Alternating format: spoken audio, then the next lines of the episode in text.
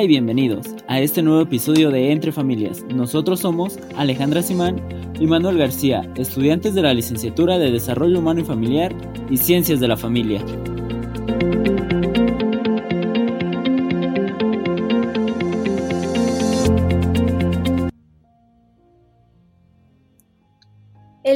Hoy consideramos sumamente relevante poder profundizar en la importancia de tener un noviazgo exitoso para así tener un matrimonio sano. Es por eso que queremos comprender el noviazgo como tal con la ayuda de la teología del cuerpo. Y en este episodio nos acompaña una persona muy especial. Alicia Contó es originaria de la ciudad de Monterrey, casada desde el año 2000, mamá de cinco hijos. Es licenciada en Ciencias de la Familia por el Instituto Juan Pablo II y experto universitario en educación afectiva y sexual, ha sido maestra de secundaria, bachillerato y por más de 15 años se ha especializado como conferencista, impartiendo cursos y talleres para jóvenes, niños, padres de familia y profesores en temas de educación afectiva sexual, teología del cuerpo, matrimonio y familia. El año pasado completó el nivel 1 de certificación de teología del cuerpo en el Theology of Body Institute en Filadelfia, Estados Unidos. Es orientadora familiar y junto con su esposo participando en talleres prematrimoniales en Querétaro, donde vive actualmente. Primero que nada, bienvenida Alicia, es un honor poderte tener aquí con nosotros y darnos este espacio para poder profundizar en un tema muy importante como este. Gracias a ustedes por tenerme, para mí es un verdadero honor. El honor es nuestro, Alicia, de verdad, un placer. Y bueno, eh, pues para poder abrir paso, a un par de preguntitas que te tenemos para este podcast. Eh, queríamos empezar por preguntarte en qué nos ayuda la teología del cuerpo para poder comprender mejor a mi noviazgo como a mi matrimonio. Ale, buenísima pregunta. Para contestarles, me encantaría hacer con ustedes y con lo que nos escuchan un breve ejercicio, ¿no? Si nos fuéramos atrás en el tiempo, en tu historia personal, ¿no? en, tu, en tu línea de vida, ¿cuál es la primera cosa de la que te acuerdas? Quien nos esté ahora escuchando le puede poner pausa al podcast, hacer el ejercicio y después seguir. Ale Manuel, ¿qué es lo primero que pudieran recordar en el momento que quieran? Mira, Alicia, yo recuerdo, la verdad es que recuerdo a mi mamá dándome apoyo en un hospital porque tuve un pequeño incidente, pero es mi primer recuerdo. Buenísimo. Ale. Yo, eh, pues no sé si es una mezcla de lo que he visto en fotos o pues lo que sentí en ese momento, no sé si es realmente un recuerdo, pero quizás mi primer recuerdo soy yo en el cuarto de mis papás, eh, con unas pantuflas que me encantaban, que tenían un angelito, y yo estaba obsesionada con ellas y recuerdo que mis papás eh, estaban muy felices y, y, estaban así de que vamos a comprarle más pantuflas con, con logos de angelitos. Y pues me acuerdo mucho de esa situación, ¿no? Que que me ponía las pantuflas, caminaba por todo el cuarto, me las ponían en las manos eh, y ya, pues algo así era. Buenísimo. Pues miren, em, al final de cuentas, a la edad que cada uno estuviera en ese recuerdo, yo por ejemplo, primer recuerdo he de haber tenido unos 3, 4 años, es un perrito que recibimos en Navidad, igual que tú, Ale, un poco mezclada entre, entre fotos y recuerdos. Pero ¿a dónde nos lleva esto? Los tres, y tú también que nos escuchas, antes de ese recuerdo existías. Y un buen día nos damos cuenta que estamos vivos, que somos nosotros y tenemos esa capacidad de ir atrás en nuestra memoria y recordar. Pero ninguno de nosotros recuerda estar en el vientre de su mamá, ni nadie, ningún ser humano en el planeta, porque es neurológicamente imposible. Estar en el vientre de nuestra mamá diciendo como, oh, hoy es viernes, es un buen día para nacer. O, qué, qué bonita la voz de mi mamá. Cosas así, ¿no? ¿De qué nos habla esto? De que la vida nos fue dada como un don, como un regalo. Y como todo don, como todo regalo, no nos la dimos nosotros mismos y viene junto con un manual de instrucciones, porque no nos creamos a nosotros mismos. ¿Esto de qué va? De explicarnos qué es la teología del cuerpo. Podríamos hablar muchísimo, pero si lo pudiéramos sintetizar brevemente, es un conjunto de catequesis que el Papa San Juan Pablo II dio a la Iglesia Universal para ayudarnos a entender el significado de nuestra creación como varón y mujer. Estas catequesis son en total 135 las originales que San Juan Pablo II escribió, dividió, pero solamente 129 fueron dadas públicamente en la Plaza de San Pedro de 1979 a 1984. Eso es la teología del cuerpo. Entonces, lo que vamos a platicar hoy, justo tu pregunta, Ale, sobre el noviazgo, tiene que ver con el origen de estas catequesis, ¿no? Con esas enseñanzas. Entonces, ¿cómo nos ayuda a nuestro noviazgo y, su pregunta, ¿no? Después a vivir el matrimonio. Mira, yo lo podría hablar desde dos perspectivas, en sentido positivo y en sentido negativo. En sentido positivo, la teología del cuerpo nos ayuda a entender quiénes somos, qué llevamos en nuestro corazón, nuestros anhelos más profundos y quiénes estamos llamados a ser. Entonces, fíjense qué, padre, porque al final toda la vida es así, ¿no? Ver de dónde vengo, en dónde estoy y a dónde voy. Si el noviazgo y el matrimonio son relaciones de amor, pues no podemos amar si no nos conocemos y si no, no comenzamos a conocer quién es al otro que tengo enfrente, ¿no? A esa persona a la que quiero amar. Ahora, en sentido negativo, podríamos decir que nos ayuda a descubrir la dificultad que tenemos para relacionarnos con nosotros mismos, con Dios, con la creación completa y desde luego en esta relación que tenemos hombres y mujeres. Para eso nos ayuda la teología del cuerpo. Si, tenemos, eh, si entendemos la dificultad que tenemos en el origen y aquí, hoy en día, en el aquí y el ahora, también podremos entender qué hacer con esta dificultad para que nos ayude en nuestras relaciones presentes y en nuestra relación futura. ¡Wow! me encantó, me encantó, me encantó cómo lo explicas como eso que llevamos en nuestra nuestro corazón de qué estamos llamados a hacer, cómo conocer en nuestras relaciones de amor, ¿no? Esa dificultad en el origen, no, me encantó, me encantó todo. Mil gracias, Alicia. Y justo, o sea, un poquito hablando justamente sobre que somos seres sexuados, me gustaría que pudieras realizarte la siguiente pregunta sobre qué es la feminidad y la masculinidad en el noviazgo. Bien, la feminidad y masculinidad son las dos formas de ser ser humano, pero la sexualidad tiene una particularidad, que no solamente nos hace varones y mujeres, sino que además nos hace únicos e irrepetibles. Cuando nos echamos, por ejemplo, un clavado a la, biología, a la, a la biología, a la reproducción, vemos cómo de verdad es que esas dos celulitas que se unen, ese óvulo, ese espermatozoide, de todos los que pudieran haber estado en ese momento, de todos los folículos que estaban madurando, ese específicamente fue el que permitió que ese óvulo saliera. Nos hace ver que tiene estas dos particularidades, ¿no? El ser únicos e irrepetibles y estas características como varón y mujer. Entonces, eh, la feminidad, la masculinidad en el noviazgo nos tiene que ayudar a entender que hay una unidad en la distinción, es decir, que hombres y mujeres nos complementamos, pero que nunca dejamos de ser distintos. Y mientras más pronto se damos a esa lucha de querer que el otro esté en mi cabeza, de que ella me entienda y viceversa, entonces podemos voltearnos a ver para entender ¿Qué puedo ver del otro que es diferente, que me complementa? Y no en un sentido, sabes, de, como dicen, a lo mejor puede decir alguien por ahí que nos escuche, ¿cómo? Entonces somos seres así como eh, incompletos. No, no, no, sino que viendo al otro, las, la forma de ser única y repetible y en su característica de varón o de mujer, según del que estemos hablando, quién es el otro para mí, me ayuda a entenderme mejor. Les pongo un ejemplo desde la biología que me encanta porque me dedico también a esta parte de, educar en, la afectividad y la sexualidad. Entonces, por ejemplo, la anatomía del aparato reproductor, tanto de varón como de mujer, solamente hacen sentido cuando yo comprendo la anatomía del otro. Un ejemplo todavía más concreto, ¿no? ¿Por qué en la mujer, por ejemplo, el, um, el moco cervical es como es y tiene esas características específicas? Porque no solamente tiene una función para mi cuerpo femenino, sino que tiene también una función para el cuerpo masculino, porque cuando nos unimos, eh, permite precisamente que ese moco cervical en periodo fértil termine de acoger y capacitar a los espermatozoides para que puedan llegar a dar vida. Si eso pasa a nivel micro, en un sentido tan biológico particular como una secreción que tiene la mujer en su cuerpo, imagínense a nivel del plano espiritual, del plano emocional, del plano intelectual. Lo mismo, esas características que veo en mí hacen sentido cuando las contrapongo con las del otro que son diferentes.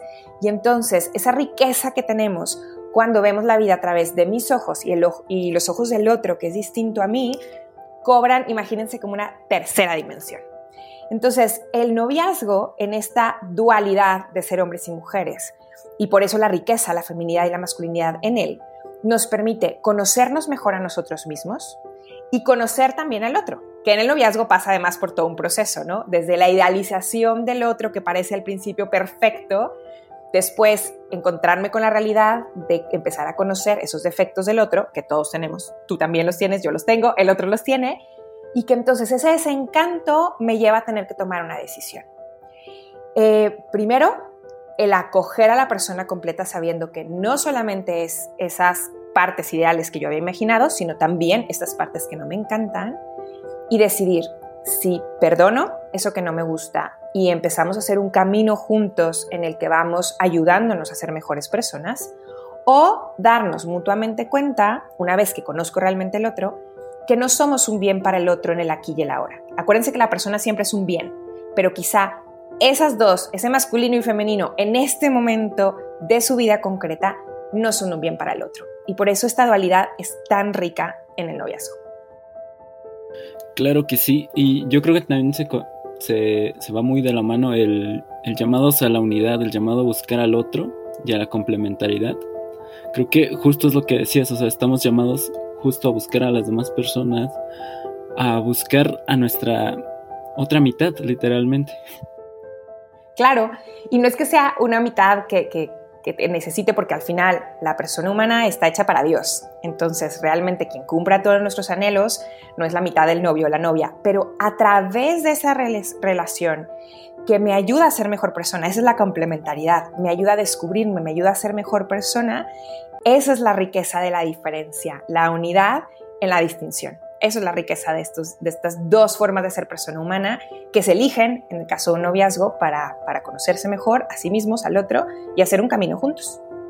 Oye, yo te quería preguntar, ahorita en esta misma línea del noviazgo sobre pues la sexualidad, ¿tú crees que las relaciones sexuales prematrimoniales son buenas, son malas?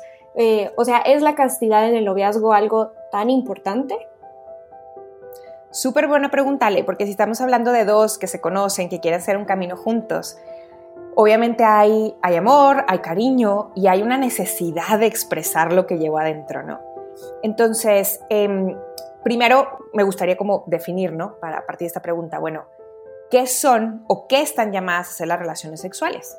Para algunos las relaciones sexuales pueden ser, pues no sé, una forma de experimentar placer, de pasar el tiempo, de lidiar con la ansiedad, de conectar con otros, de tener experiencias diferentes, de liberar estrés, de todo, ¿no? El cielo es el límite para la imaginación y la experiencia personal de cada uno. Pero regreso al ejemplo inicial de si yo me di la vida y esta conciencia de, de haberla recibido como un don y por tanto junto con su manual de instrucciones, me hace preguntarme, bueno, pero realmente, ¿qué está llamado a hacer? Y entonces nos damos cuenta cómo el cuerpo expresa a la persona. Siempre, aunque no queramos, no hay un axioma en la comunicación que dice es imposible no comunicar. Bien, pues en el cuerpo lo mismo, es que somos nuestro cuerpo, no solo nuestro cuerpo porque somos espíritus encarnados, pero somos cuerpo también. Y mi cuerpo expresa lo que llevo adentro. Imaginemos, eh, estamos grabando esto en momento de pandemia, un día alguien escuchará este podcast cuando esto haya terminado, pero Imagina, ¿no? Que mañana puedes reunirte con las personas que más extrañas y todos haríamos algo con nuestro cuerpo de acuerdo a nuestra forma de ser, desde abrazarlos, emocionarnos, sonreírnos. Bien, ¿por qué? Porque lo que llevamos dentro se expresa hacia afuera a través del cuerpo. Entonces, ¿qué está llamado a expresar la relación sexual? Uno nos lo dice el cuerpo a través, por ejemplo, de las cosas que se segregan en el momento de la relación sexual, sustancias como la oxitocina, que sabemos que provoca apego, vínculo entre la mamá y el hijo, entre los dos que se unen, este esposo, esta esposa. Nos lo dicen nuestras experiencias, tanto experiencias positivas como negativas, después de un encuentro sexual, ¿qué pasa? ¿Qué se, qué se vive? ¿Qué se siente en el cuerpo, en las emociones? Nos lo dice nuestra desnudez, por ejemplo, cuando los niños que van creciendo y que les explicamos cómo, cómo llega la vida, ¿no? Y entonces la pregunta a veces es, ¿y, los papás tienen que estar desnudos? Por supuesto, no solamente porque físicamente se requiera, sino porque el cuerpo expresa. Entonces, ¿por qué un esposo y una esposa pueden compartir su desnudez? Física, porque también comparten la desnudez de su persona. Mi marido, pobre de él que lleva más de 20 años conmigo, me conoce en las buenas, en las malas y en las peores, cuando saco lo peor de mí, cuando saco lo mejor de mí, y se queda conmigo. Es un, está creciendo en santidad, me queda claro. esa desnudez de conocer mi interior es precisamente la que se comparte en el momento de la relación sexual. Por eso una relación sexual está llamada a expresar que te entrego mi cuerpo, mi persona entera, porque el que se entrega no solo es el cuerpo, sino las experiencias, la psicología, la intimidad personal, porque también te estoy entregando mi vida, porque me has hecho una promesa de quedarte conmigo. Entonces, el gesto, que es la relación sexual, corresponde con lo que estamos haciendo con nuestra vida. ¿Qué pasa en una relación en donde se dicen dos, te entrego mi cuerpo pero no te entrego mi vida? ¿Qué sería? Pues sería una mentira. Y de ahí justo a tu pregunta, lee la castidad. ¿Es importante o no? Bueno, pues yo regresaría a la pregunta a ustedes y a todos los que nos escuchan. Bueno, para ti es importante o no decir la verdad, vivir en la verdad. Porque la castidad es un tema de justicia. Como dice una de mis maestras, Nieves González Rico, la castidad no es no tener relaciones, sino entregarme de forma verdadera. Que mis gestos expresen lo que mi vida está expresando. Entonces, ¿es bueno o malo tener relaciones? Bueno, la pregunta se la regreso, ¿no? ¿Es bueno o malo vivir en la verdad o vivir en la mentira? ¿Queremos vivir en la, en la verdad o nos conformamos con gestos a medias que no significan realmente lo que estamos viviendo? Esa ahí es la gran pregunta. Wow, justo es súper importante esta, esta transformación tal vez de una pregunta que muchas veces parece tan simple y que mucha gente puede decirte, ay, no importa, tú no te preocupes, no pasa nada. Y justo este, este llamado que nos haces de, ¿quieres vivir en la verdad o te quieres mentir? O sea, me parece súper importante, ¿verdad? Muchas gracias. Y justo siguiendo esta línea de preguntas que tenemos para ti, me gustaría preguntarte ¿Cómo el noviazgo exitoso ayuda al matrimonio? Claro, porque tiene que ver con lo mismo. O sea, si estamos hablando de vivir en, la verdad, estamos hablando de un tipo de noviazgo que queremos llevar, ¿no? Entonces, eh, ¿qué te diría? Pues mira, hablando de castidad, hablando de relaciones sexuales y hablando de noviazgo entero, em, la tarea de la vida, ¿cuál es? Pues amar y ser amados, vivir y dar vida. ¿Y dónde se aprende todo eso? Pues se aprende primero en lo que llamamos, ¿no? Las escuelas del amor. Se aprende en la familia, se aprende en la amistad, porque la familia pues nos toca, bien, buena, mala, con nuestras propias heridas, como somos todos. Pero la amistad tiene una particularidad, que son, son las primeras elecciones libres de amor. Em, ¿A quién decido em, hacer, hacer mi amigo y abrirle una ventanita en mi intimidad? Y luego de ahí vamos todavía a algo más específico, que es el noviazgo. ¿Cuál es la diferencia entre amistad y noviazgo? Pues muchas, pero una entre todas ellas es la exclusividad. Puedo tener muchos amigos. Un novio reclama exclusividad. ¿Cómo nos damos cuenta de esto? Vamos a ponerlo en muy concreto, ¿no? Cuando todavía no estamos buscando un noviazgo, sino que estamos todavía en tema, por ejemplo, de atracción, me pueden gustar, hablo por mí, ¿no? Me pueden gustar tres niños diferentes. Y entonces, lo mismo, chavos, ustedes, las niñas, ¿no? Pero ¿qué pasa cuando no nada más te gustan tres, sino que hay algo en tu corazón que prefiere, esa palabra preferir se me hace preciosa, prefiere a una? Entonces, cuando me gustaban tres, quizá no era tan importantes que mi amiga también le gustara a uno de esos niños. Pero cuando es el que prefiero, ya no me encanta que a mi amiga le encante, porque ya hay una elección hacia alguien, una predilección. Y el noviazgo se da cuando hay una predilección mutua. De entre todos te prefiero a ti, de entre todas te prefiero a ti. Entonces es una relación que, nos exige desde el, desde el fondo del corazón, ¿no? Lo vemos hasta en las películas. Nos requiere exclusividad e intimidad. Entonces, en ese contexto de relación, donde justo ya hablamos de la intimidad, la desnudez y por qué los gestos de la relación sexual simbolizan esto, el noviazgo está llamado a enseñarnos, por ejemplo, a elegir. ¿Por qué, ¿Por qué prefería a ella? ¿Por qué prefería a él y no a otro? Eso primero nos habla de nosotros mismos, qué reconozco como bueno, qué reconozco como bello, si quiero hacer el clavado al interior me puede enseñar, por ejemplo, a discutir. Una vez que, ¿se acuerdan que acabamos de platicar, no? Descubro que el otro no es perfecto y entonces hay cosas que no me gustan y hay que platicarlas. A llegar a acuerdos, a perdonar, a decidir, a renunciar, a aprender a pedir, aprender a comunicar eso que pido, eso que necesito, o simplemente platicar de nuestro día a día, a divertirnos, porque el noviazgo tiene que ser divertido, porque todas las relaciones están llamadas eso, a mostrarnos la alegría de, la vida y también es una oportunidad para aprender a expresar amor con todas las manifestaciones que se pueden, porque hoy en día eh, el mundo parece que solamente nos da lenguaje de cama, decimos, ¿no? Lenguaje de contacto sexual. Y, y sexual refiriéndome a sexualizado, porque si la persona es sexuada, toda mi persona es sexuada, te sonrío es un gesto sexual, porque sonrío como mujer, no como hombre, ¿no? Pero en ese sentido del término común de la palabra, lenguaje sexual, en el sentido de contacto físico, besos, caricias y toda la línea de excitación sexual, ¿no? Parece que solamente los novios hoy en día el mundo nos dice se puede expresar a través de la cama, cuando en realidad el noviazgo nos da la posibilidad de aprender a saber esperar, a poner al otro y nuestro proyecto común por encima de cada uno, de, incluso del impulso sexual, de la excitación sexual, y por eso prepara mejor para el matrimonio, por todas las cosas que dijimos antes de discutir, llegar a acuerdos, pedir perdón, comunicar, y concretamente en el ámbito que estamos hablando de la sexualidad, porque lo que implica vivir la castidad, de pensar en mí, en el bien mayor, pensar en el otro, llegar a acuerdos, tomar decisiones y tomar decisiones desde lo más práctico, de en dónde nos reunimos, a qué horas, qué tipos de besos nos damos, de qué manera, eh, ser honestos con lo que uno y otro hace sentir al otro. Todo eso son cosas súper importantes para el matrimonio, porque entonces nuestra vida, inclusive a de intimidad sexual, estará teniendo herramientas poderosísimas para que podamos hablar de eso que necesitamos, de la intimidad, de la intimidad que queremos llegar a tener, intimidad física e intimidad también del corazón. Por eso un noviazgo vivido así garantiza el éxito en el matrimonio, por supuesto que no, pero claro que nos da herramientas súper concretas para poder em, tener más éxito o más posibilidad de éxito, ¿no? Claro que sí, Alicia. Yo creo que justo es algo muy importante, que esto no es una garantía de ningún tipo, porque creo que en esta vida algo que se sabe es que no existen garantías. Pero me gustó mucho, mucho lo que dijiste sobre que brinda herramientas y yo creo que es fundamental, o sea, de verdad, si quieres tener un buen matrimonio, que se fortalezca cada día en el amor y de la mano de Dios, yo creo que estas herramientas son súper importantes.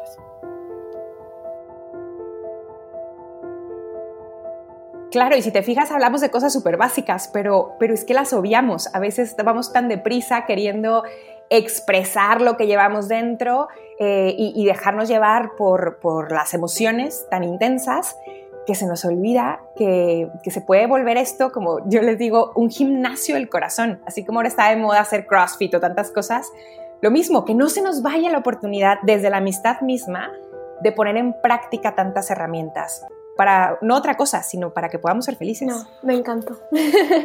no, y es que siento que, o sea, en base también a lo que decías, ¿no? O sea, ese eh, tener un noviazgo exitoso es como una preparación para un matrimonio exitoso, pero siento que hay cosas que se exigen en el noviazgo que son fundamentales en la vida matrimonial.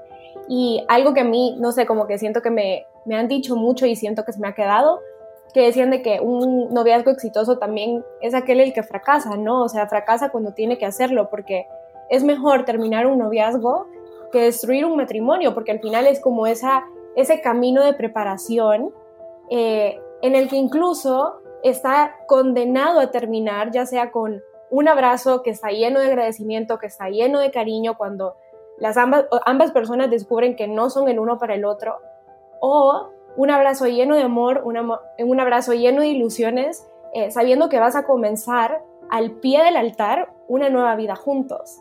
Entonces me encanta cómo lo pones eh, de esta manera para entender que no es una garantía, no, pero sí es una herramienta, no sé, me, me marcó mucho. Muchas gracias. Qué bueno, Ale. Es que, es que así es esto. O sea, a veces creemos que son como etapas que se nos van en blanco. Y como tú dices, hay eh, un noviazgo exitoso puede terminar justo cuando nos damos cuenta, ¿se acuerdan lo que platicábamos hace ratito, no? De la decisión. No, no somos un bien ahorita el uno para el otro, pero gracias por lo que caminamos juntos, porque al final las experiencias siempre em, pues se van acumulando y eso es, eso es un bien, eso es, eso es la vida. y bueno, eh, volviendo un poquito eh, más atrás a lo que hablábamos de la sexualidad y también un poquito de lo que nos comentabas con esta pregunta, queríamos abrir paso a las repercusiones del pecado original en la sexualidad. ¿Qué nos pudieras decir eh, respecto a eso? Uf, Bueno, este tema daría para un podcast exclusivo, pero intentaré ser breve. Miren, em, al final, ¿qué es el pecado original? El pecado original es, es la ruptura interior y la ruptura con las relaciones. Es, es el hombre que se, que se ve en conflicto con lo que antes estaba en unión. Se ve en conflicto consigo mismo, con Dios, entre, en la relación entre hombre y mujer, con la creación completa.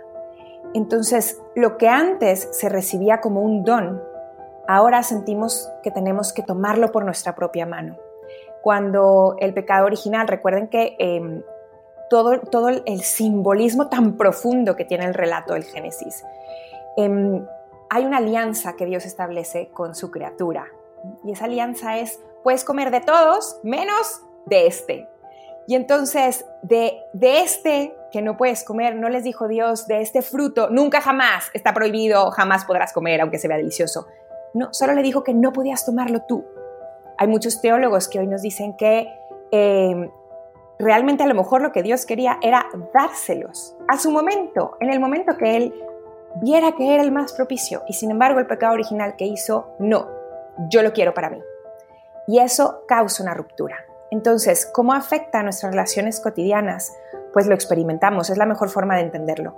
Lo experimentamos cuando sentimos que el otro no me entiende, cuando eh, me avergüenzo, cuando siento que el que el otro conozca mi intimidad me puede dañar, cuando no confío en Dios, cuando inclusive no confío en mí, mismo. Entonces tenemos que tener claridad de que somos personas imperfectas, que estamos siempre luchando contra lo que San Juan Pablo II y, y la catequesis habla siempre de la concupiscencia, que es este corazón que desea algo y sin embargo que al mismo tiempo no confía y jala para atrás.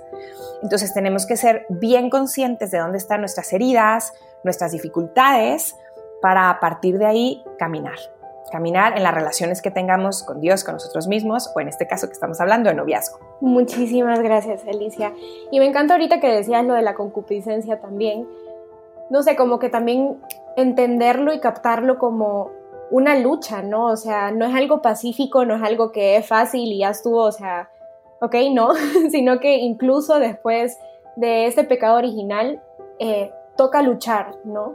Y y no sé, me encantó. Mil gracias.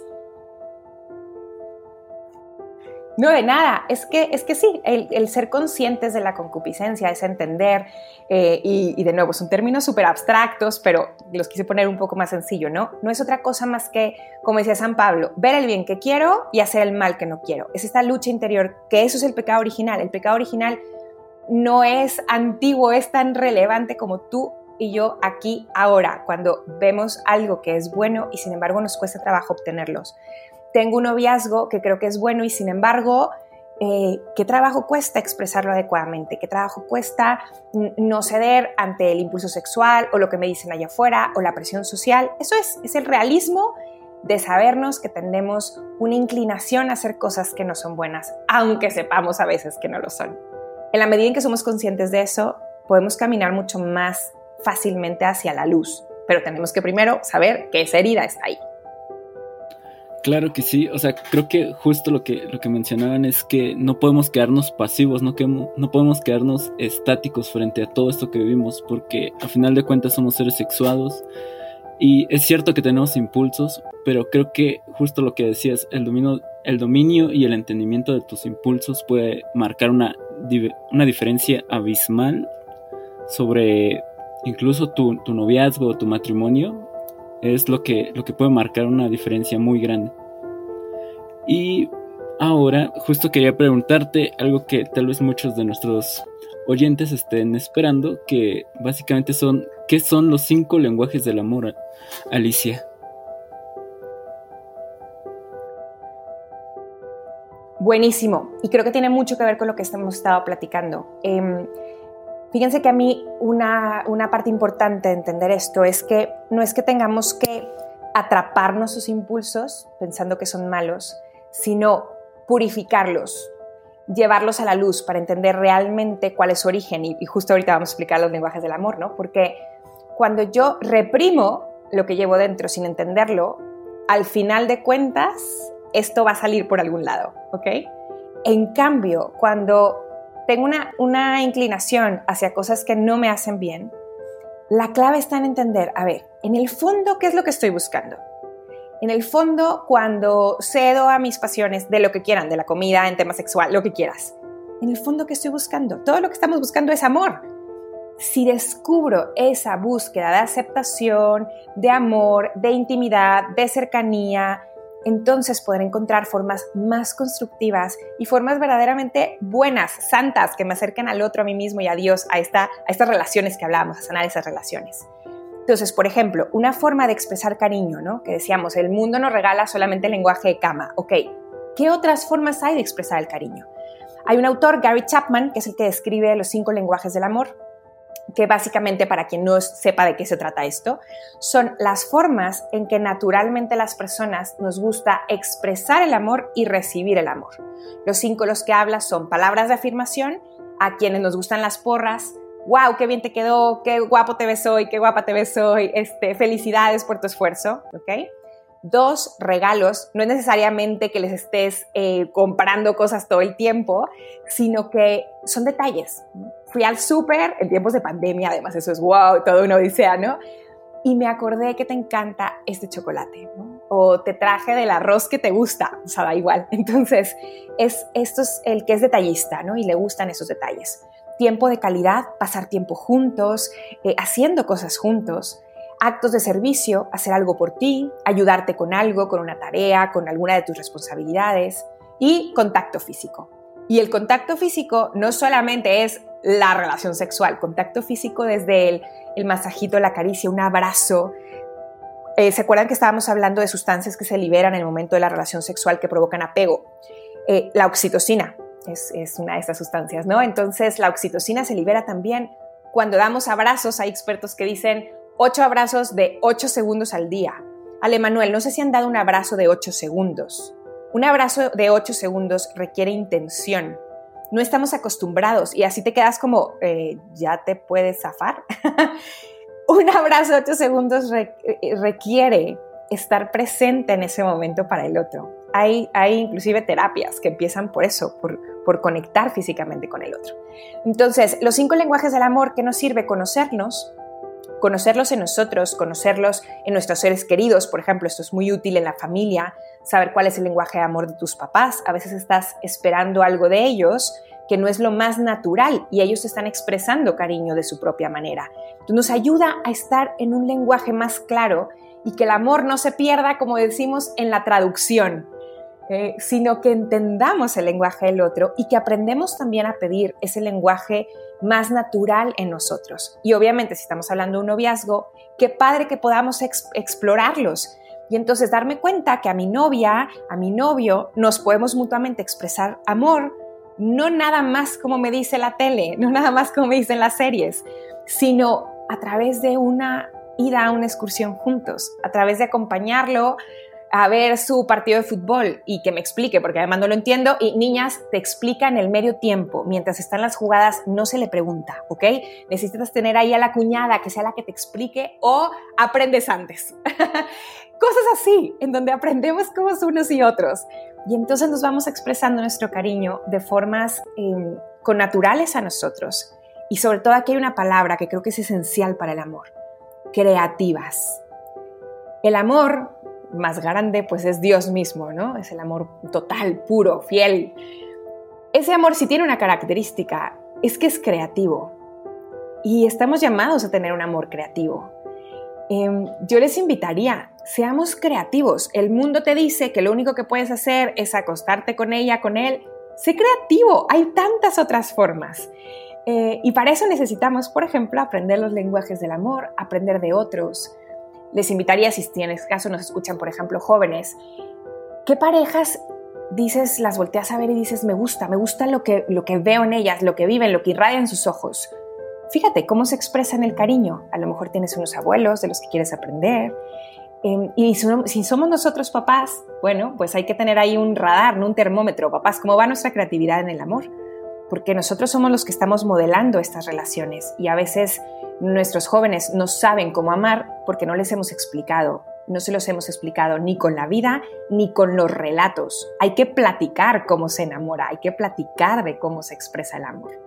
Claro que sí, porque yo creo que justo es algo muy importante que, que referías, que la cultura de, de, hoy en día nos ha estigmatizado tanto que para mostrar tu amor tienes que ir a la cama, como decías, tienes que realizar el acto sexual y justo decías, hay muchísimas otras formas y claro que tenemos que ser creativos y claro que los papás creo que tienen que seguir esta línea de empujar a, los jóvenes a enseñarles, sabes que esto que te está enseñando es muy de Hollywood, esto no va a pasar así y el amor se vive de muchísimas otras formas, hay muchísimas otras pautas de justo de expresar este amor.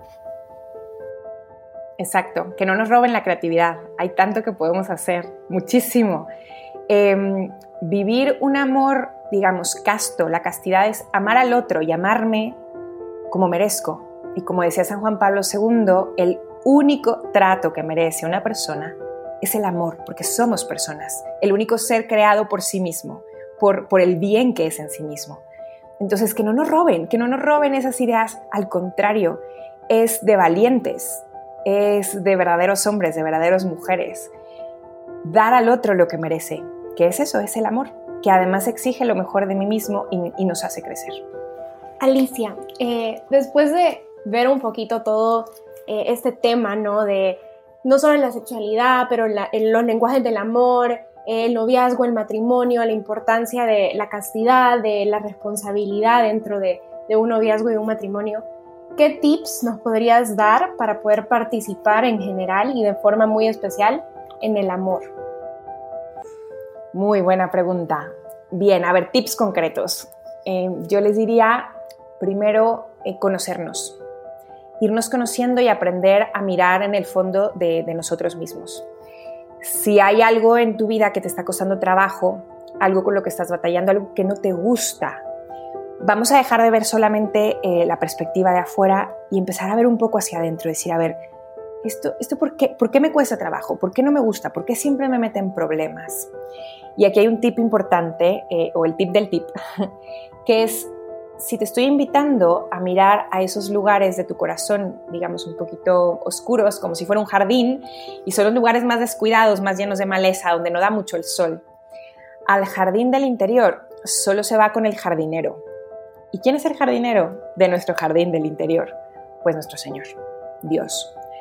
Entonces, segundo paso, te invito a acercarte a Dios, desde donde tú estés. Si en tu momento vital Em, con Dios ahorita tienes una, como decíamos las niñas, la ley del hielo. Él no me habla, yo no le hablo. Eso es una muy buena noticia, porque la ley del hielo solo se le puede hacer a Dios. Es decir, solo se le puede hacer a una persona, eso quería decir. Quiere decir que es una persona Dios para ti, y eso es un buen paso.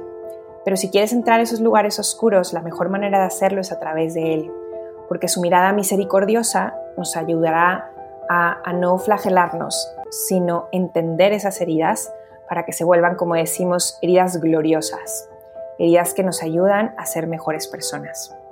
Em, en ese mismo sentido, puede ayudarte tener alguien em, con quien platicar, alguien que quiera más tu bien que tú mismo. Es decir, que no te va a decir lo que tú quieres escuchar, sino que va a buscar tu bien. Puede ser em, desde un consultor, un orientador, un orientador espiritual, eh, alguien en tu familia, un papá, mamá, abuelos, esos tíos que te parecen sabios, si somos adultos, lo mismo, un consultor, un orientador, eh, un, un buen amigo que quiere más tu bien que tú mismo. Siempre caminar a conocernos mejor, es importante hacerlo acompañados. Ok, más tips prácticos, divertirnos. Porque la vida, cuando va de la mano de la verdad, se vuelve más divertida y más alegre. Un síntoma de que algo no anda bien es nuestro mal humor, el estar siempre enojados y el estarnos siempre metiendo en problemas la alegría es fruto de la paz. Entonces, el termómetro, ¿cómo está el termómetro de tu alegría? Eh, llenarnos de, formación, formación positiva, porque a veces queremos hacer cosas y no sabemos cómo. En estos temas te puedo recomendar, por ejemplo, algunos libros, además de los cinco lenguajes del amor, por ejemplo, de Teología del Cuerpo, está eh, Teología del Cuerpo para jóvenes, eh, puedes aprender concretamente Teología del Cuerpo em, en las catequesis de San Juan Pablo II, hay muchos podcasts canales de YouTube de expertos que se dedican a transmitir la teología del cuerpo. Em, puedes, por ejemplo, hay otro libro muy bueno, Los siete retos del noviazgo altamente eficaz, de Juan López Padilla, eh, interesante también. Em, en general, aquellos de crecimiento espiritual que te ayuden a, comprender mejor cómo estamos hechos, el amor de Dios en nosotros, nos, pueden, nos puede ayudar también. Em, además de la formación que puedas adquirir, yo te invitaría a la amistad. Em, la amistad, ¿te acuerdas que dijimos la familia, la amistad, el noviazgo, el matrimonio? Bien, la amistad es una escuela de amor muy importante. Las personas que queremos aprender a amar necesitamos ejercitarlo. Y una manera, un, terreno importante para ejercitar el amor es en los amigos. Entonces vamos aprendiendo a ser, a ser nosotros mejores amigos. ¿Cómo están tus amistades? Y esto va también para los adultos, porque la amistad en la vida adulta sigue siendo igual de importante. ¿Cómo están nuestras amistades? ¿Las estamos cultivando? ¿No? ¿Qué calidad de amistades tenemos? ¿Son amistades con las que solamente hablamos de los demás? ¿O son amistades con las que podamos profundizar y hacer un viaje a la intimidad del corazón? Este tipo de ejercicios con los amigos nos ayudan a, ir aprendiendo a conocernos, a tener una brújula hacia dónde va nuestra vida para que nuestras elecciones de amor eh, y, las, y las decisiones que tomemos en esas elecciones de amor que tenemos sean pues mejores. Siento que este es un tema sumamente importante que nos ayuda a poder dar cierre a esta sección del noviazgo y creo que más que nada nos ayuda a tener una imagen un poco más completa, ¿no? De, de la importancia de tratar estos temas dentro del noviazgo y la belleza que existe en ellos. Y pues bueno, eh, no queda nada más por decir que muchísimas gracias por estar aquí, Alicia, por acompañarnos, por darnos este espacio y este tiempo para grabar con nosotros. Estamos muy, muy agradecidos contigo y de corazón te decimos que consideramos que este podcast le va a ayudar a muchas otras personas como lo hizo con nosotros. Muchísimas gracias. Gracias a ustedes, Ale Manuel, y a todos los que nos escuchan. Para mí es un honor. Obviamente hay mucho más que decir del tema, pero espero que esto haya dado un poquito de luz y nos invito a todos. Esta es una tarea, porque es la vida, de aprender a amar. Entonces, aquellos lugares donde podamos aprendernos a amar a nosotros mismos, a Dios, a los demás, al novio, a la novia, al esposo, a la esposa, que nos enseñen a amar mejor, eh, esos son los lugares donde vale la pena, donde vale la pena pasar el tiempo, la vida, para aprender a amar y ser amados, vivir y dar vida. Acuérdense que dar vida no solamente se hace siendo papás, sino cuando tocamos la vida de los demás. En nuestra sede, Ciudad de México, queremos comentarte la próxima apertura de nuestro diplomado en técnicas de consultoría matrimonial. Dejaremos en las notas de este episodio datos de contacto por si te interesa conocer más sobre este curso. También platicarte que estamos muy cerca del inicio de la Semana de la Familia 2021. Person All. Hay preguntas que permanecen constantes a lo largo de la vida. ¿Qué somos? ¿Quiénes somos? ¿Por qué somos como somos? ¿De dónde venimos y a dónde vamos? En la Semana de la Familia, en su edición 2021, Person All, abordaremos a la persona desde una visión integradora en todas sus dimensiones, biológica, sexual, psicológica, espiritual y social, con la finalidad de recuperar la belleza que hay en ella en medio de un mundo en el que el caos, la confusión, la indiferencia y la reducción gobiernan.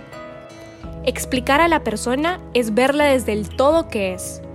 Te dejamos anexo el programa de actividades con transmisiones abiertas y talleres exclusivos para alumnos. Te esperamos.